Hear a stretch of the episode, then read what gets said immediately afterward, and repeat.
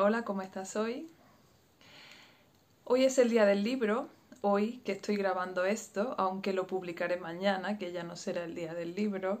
Yo soy un desastre para la fecha normalmente y ahora con más motivo porque ahora he perdido completamente la noción del tiempo. En estos días yo no sé ya si es miércoles, si es domingo, si es 21 o 28. He perdido la cuenta. Así que bueno, con un día de retraso yo quiero hacer mi pequeño homenaje al día del libro y hacerme un poquito yo de, publicidad. ¿no? Hoy, he venido a hablar de mi libro. Eh, bueno, mi historia con los libros es, eh, es importante para mí porque siempre han sido mis primeros referentes. He pasado una infancia muy solitaria porque mis hermanos tenían una diferencia de edad muy grande conmigo y los libros han sido siempre esa ventana hacia otras vidas, hacia otros mundos, hacia otras formas de pensar. Yo, como dije en el vídeo de ayer, pues tenía unas necesidades existenciales filosóficas cuando era muy pequeña que mis padres, pues por sus circunstancias no podían acompañar, ¿no? Ya bastante hicieron ellos con darnos pues los recursos, dado que ellos venían de una época muy dura. Y bueno, mis padres no podían darme esa, esa, información, pero sí me daban los libros, sí me daban ese acceso, esa puerta. Y, para mí siempre han sido los maestros, los primeros maestros, desde los que pude empezar a, a recibir información que no, que no podía estar en mi entorno de ninguna manera, información de otras épocas, de otro tipo de personas, de otras culturas, incluso de otras técnicas, porque yo empecé a a leer sobre meditación, sobre yoga, pues apenas con 12, 13 años y ahí empecé a practicar. Fue, fue un proceso autodidacta en principio y gracias a, a esas ventanitas que, que, son los libros. Y para mí era pues quizá el, el, el, mejor regalo que me podían hacer. Me hice socio del club de lectores muy pequeña y todo dinero que yo ahorraba, que me daba mi abuela o me daban en mi cumpleaños era siempre para libros. Incluso a los 14 años decidí que quería trabajar y empecé a trabajar en una, en una tiendecita de un hotel que vendía revistas y estas cosas y, y todo lo que ganaba era para comprar más libros. Así que para mí los libros siempre han tenido ese estatus de maestros, siempre han sido como, como sagrados, como algo que estaba muy, como cosas muy importantes, ¿no? con, con, con un contenido y con un, y con un halo especial, casi mágico, diría yo. Y, y, mi sueño siempre era de niña escribir. Y siempre he escrito, he escrito muchísimo desde pequeña, pero nunca me atrevía a escribir libros porque era como un sacrilegio. En mi, en mi mente infantil, pues yo era como que yo no, no podía, ¿no? no, no tenía la suficiente capacidad para poder escribir un libro. Era, era algo que estaba como por encima de mí, algo sagrado, algo demasiado, un objetivo demasiado amplio. Y por eso siempre que lo intentaba, pues me saboteaban. Es como, como si yo sintiera en el fondo que no merecía escribir ese libro, no, no me sentía tan, tan grande como para poder escribir un libro esa era la, bueno, no sé, eso estaría en algún lugar de mi subconsciente hasta hace muy poco. Y bueno, con todo el trabajo personal de aprender a quererme, conforme me he ido queriendo cada vez más, conforme me he ido respetando a mí misma cada vez más, he ido haciendo más esas cosas que, que implican quererse, ¿no? Como es darse el permiso de, de hacer cosas especiales o darse el permiso de, de cumplir los propios sueños, las propias expectativas.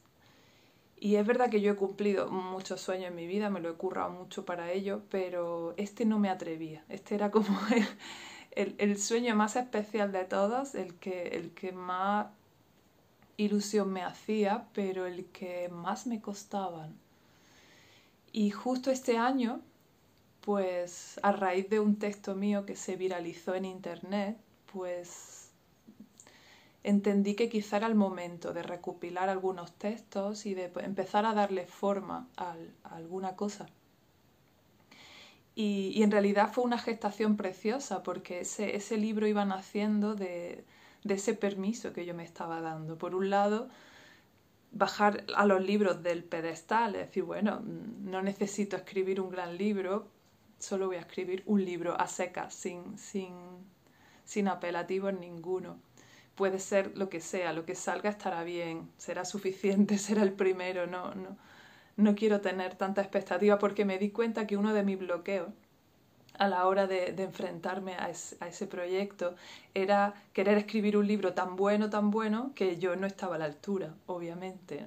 No, era capaz de escribir ese libro tan especial. Entonces lo que empecé a hacer fue bajar el listón, de decir, bueno, voy a escribir lo que salga, lo que salga estará bien, con terminarlo será suficiente y si solo lo leo yo, pues, pues será suficiente. Y bueno, lo curioso es que del libro ha ido ha ido surgiendo una historia muy bonita, el libro ha ido tomando como vida propia. Se ha ido escribiendo en su propio proceso como una gestación. La gestación, como lo que hablaba el otro día de las semillas, sucede cuando tiene que suceder, tiene su proceso, tiene sus tiempos y no se puede acelerar. Entonces la creación de, ese libro pues, pues tenía mucho de, de esa organicidad de una gestación. Iba todo como como encajándose, como poniéndose en su lugar. Ese libro también me ha conectado con personas muy especiales, como Raquel, Raquel Broza, te doy un saludo desde aquí. De hecho, este, este kanji de montaña es uno de los maravillosos regalos que, que Raquel me ha hecho. Y a Raquel, que es ilustradora maravillosa y fotógrafa, pues le pedí que, que hiciera la ilustración de Amnesia, mi libro. y bueno, a través de eso también ha habido una conexión muy especial con ella y con su historia personal, que no, quiero contar en público, pero me ha ido conectando con personas especiales, con personas eh, que, han leído, ¿no? Domingo, Concha, os saludo desde aquí, personas que han leído mi manuscrito. Y digamos que he estado como cuatro meses encerrada. Antes del confinamiento yo ya llevaba cuatro meses encerrada escribiendo y ya sintiendo decir, por fin, o sea, voy a cumplir mi sueño, no me lo puedo creer, el sueño más especial del mundo lo voy a cumplir. Y cuando ya está terminado, cuando ya está, estoy ya en proceso de, de buscar la manera de imprimirlo, de, de, registrarlo y de todo eso, pues pandemia mundial. Y, y yo la verdad no, no, sabía cómo tomármelo al principio, ¿no? Como decir, hoy con el trabajo que me ha costado, con el ejercicio de superación tan grande que ha sido para mí el, poder concretar esta, este proyecto. Y ahora, ah, ahora se desmorona, ahora hay una crisis en medio y, y, en este momento, ¿qué pasa? No? ¿Qué pasa con mi amnesia? ¿Qué pasa con, con esta, este bebé tan especial que se ha ido gestando todos estos meses? Entonces no lo sé, aún no sé qué va a pasar, aún no sé qué voy a hacer con amnesia, porque no me parece un buen momento ahora, justo estas semanas, este mes, yo no, no siento que todo el mundo ha parado y todos los negocios de, España o muchos de ellos han parado, hemos parado y no me sentía cómoda vendiendo cosas estos días. Y, y siento que no es el momento para, para amnesia. Yo soñaba con una presentación en un, en un sitio especial que ya tenía pensado, soñaba tantas cosas que por primera vez estaban a punto de suceder, pero, pero bueno, nos ha atravesado este tsunami y, y, ahora hay que integrar el tsunami y ver hacia dónde nos lleva, hacia dónde, hacia dónde irá Amnesia. Y Amnesia justamente se llama así porque fue el texto que se viralizó algunos ya conocéis la historia, el texto se viralizó, pero habían cortado mi nombre.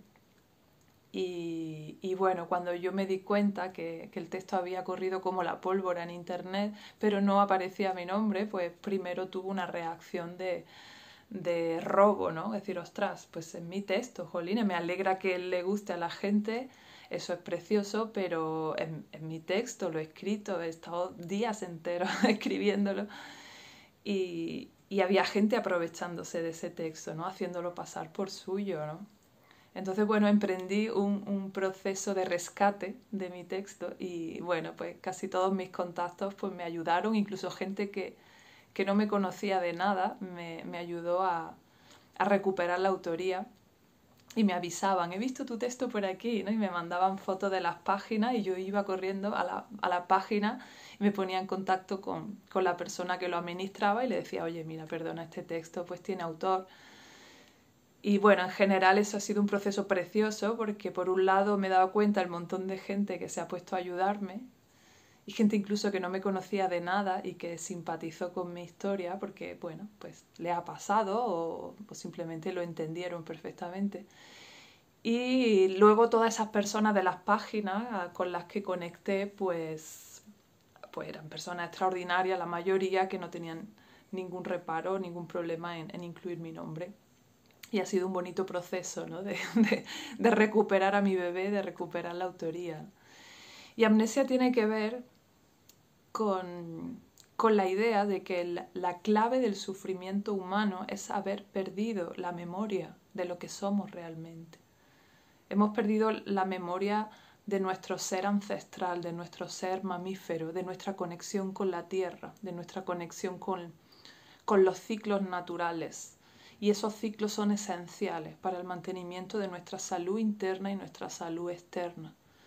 Es como si en un momento de la historia el, ser humano se desconecta de esas raíces y empieza a generar un sistema de lucha de poder.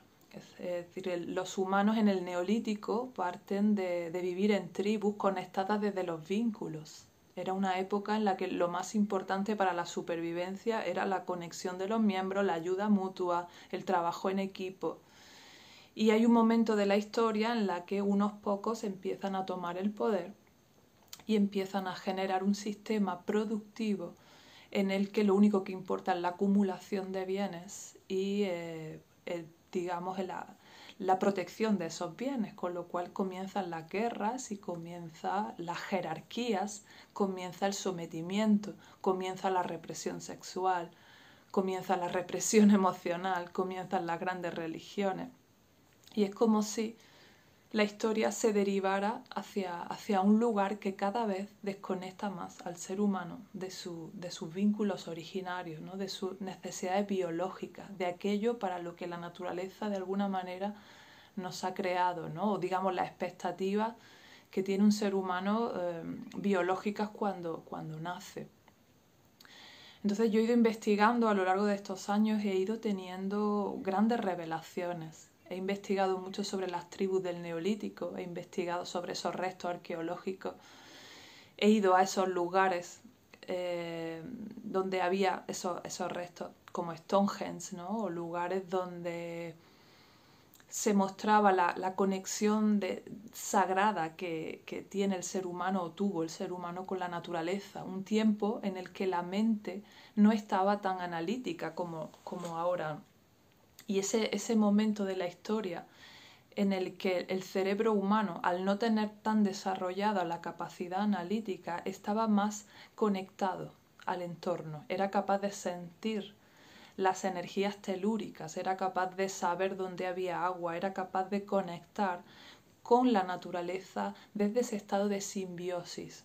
Es como si durante millones de años hemos vivido en una especie de de conexión profunda con la naturaleza, esa simbiosis en la que los dos se necesitan unos a otros. El ser humano estaba insertado completamente en la naturaleza, depende de la naturaleza y era capaz de vivir con ella en bastante armonía. Esas culturas del neolítico, pese a lo que luego se ha interpretado, eran culturas mm, con, con, una tecnología bastante interesante, con, con una cultura muy desarrollada y con una, como una orientación de vivir la vida desde, desde el disfrute y desde el placer. Es decir, producimos lo justo para la supervivencia y un poquito más por si pasa alguna cosa, pero el resto del tiempo lo dedicamos a vivir, lo dedicamos a conectar. Y yo creo que en ese proceso en el que el ser humano desarrolla más su, su, su mente analítica y genera esas estructuras de poder que cambian totalmente la forma de relacionarse del ser humano con la naturaleza y del ser humano con el resto de la tribu. El ser humano deja de estar en simbiosis, se desconecta de la naturaleza y empieza a crear un sistema propio. pero ese sistema es dañino porque de alguna forma lo que regula nuestra salud tiene que ver con la naturaleza. Si hemos estado millones de años viviendo de una determinada manera y ahora hacemos un cambio drástico en pocos siglos, quizás no nos da tiempo a adaptarnos lo suficiente, ¿no? Y eso pues muchas veces lo, podemos ver en nuestra salud, ¿no? De cómo pues mm, hemos pasado de una vida regulada por los ciclos de luz, por ejemplo, a una vida conectada con, la electricidad y con, con, tener luz en cualquier momento del día. Y eso altera nuestros ciclos de sueño, por ejemplo. ¿no? Entonces, es como si eso, como si el ser humano en un momento de la historia empieza a crear un sistema que se va haciendo cada vez más fuerte y va abarcando cada vez más cosas. Y es un sistema tan desconectado de la naturaleza que por un lado nosotros nos convertimos en un virus para el propio planeta, como estamos viendo estos días.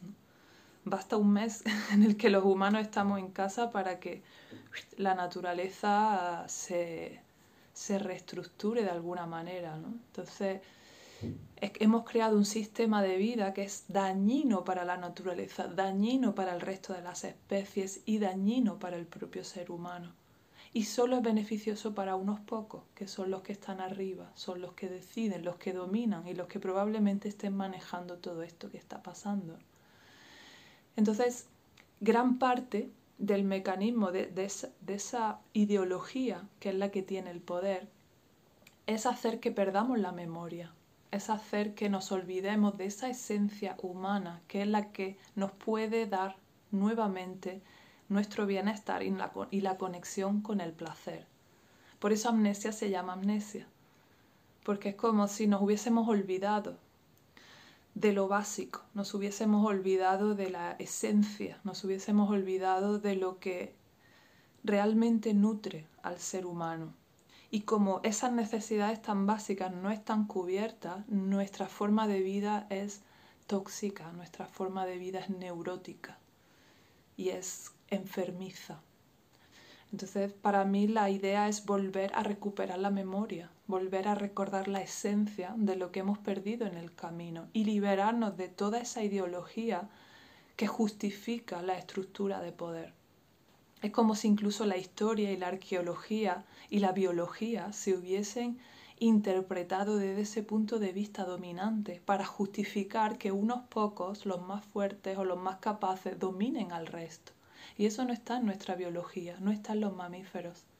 En los mamíferos unos no dominan a otros, sino que viven en simbiosis, en conexión, en ayuda mutua, en protección mutua. Sí que luchan por la supervivencia y pueden luchar con otras especies y con otros grupos, pero la manada en sí se protege, siempre se protegen. Entonces este, esta es un poco la tesis, ¿no? la idea. Y, y el libro está orientado, hay una especie de poemas para mí es, yo lo llamaría, la, etiqueta más cercana que le podría poner es, filosofía poética, ¿no? O poesía filosófica, no sé cuál de los dos. O no lo sé porque quizá tampoco sea poesía, porque está escrito de una forma muy espontánea. Yo no soy experta en poesía, pero me, me salía así, de alguna forma. Entonces hay como aspectos más, más poéticos en los que buscaba más esa forma más bella de trabajar con la palabra y hay partes del libro que son más filosóficas y más explicativas, pero siempre desde la sencillez más profunda desde la que yo me puedo expresar, porque quiero que esa información sea para todo el mundo, que es algo que yo criticaba siempre en la carrera de filosofía, es decir, la filosofía está escrita en unos términos que la mayoría de la gente no los puede entender. Yo a veces la, pues para prepararme un examen yo a veces había textos de ciertos filósofos que yo tenía que, hacer casi un análisis gramatical para poder entender lo que estaban diciendo. Y es como decir, ¿por qué? ¿Por qué la filosofía tiene que tener ese lenguaje tan oscuro, tan raro? ¿Por qué la filosofía es, es elitista? ¿no? ¿Por qué es solo para los que tienen mucha cultura? Cuando la filosofía es una necesidad para todo el mundo. Entonces, mi, mi manera siempre intenta ser sencilla para eso, para que llegue a todo el mundo y no haya que ser un experto en filosofía para poder entender ciertas cosas. Y que si algo se puede decir de forma sencilla, ¿para qué complicarlo? Entonces, bueno, este, este es mi amnesia y no sé, no sé cuándo saldrá, no sé cuándo, cuándo lo daré a luz del todo, pero eso, le tengo tanto cariño que, que, bueno, no sé si es ahora un buen momento o no, no lo sé. Eh, ahora mismo la incertidumbre asola mi vida y, la de todos. Así que espero que, bueno, que llegue el momento de, de, amnesia y desde aquí pues honrar a todos esos libros que han sido claves en mi, en mi formación, todos esos libros que me han dado el alimento que, he necesitado en muchas épocas de mi vida y me han dado esa apertura, esa visión, esa, esa conexión con otras mentes, con otros tiempos, con otras formas de pensar. Eh, para mí hay pocas cosas más sagradas que un libro, así que con un día de retraso, feliz día del libro. Hasta mañana.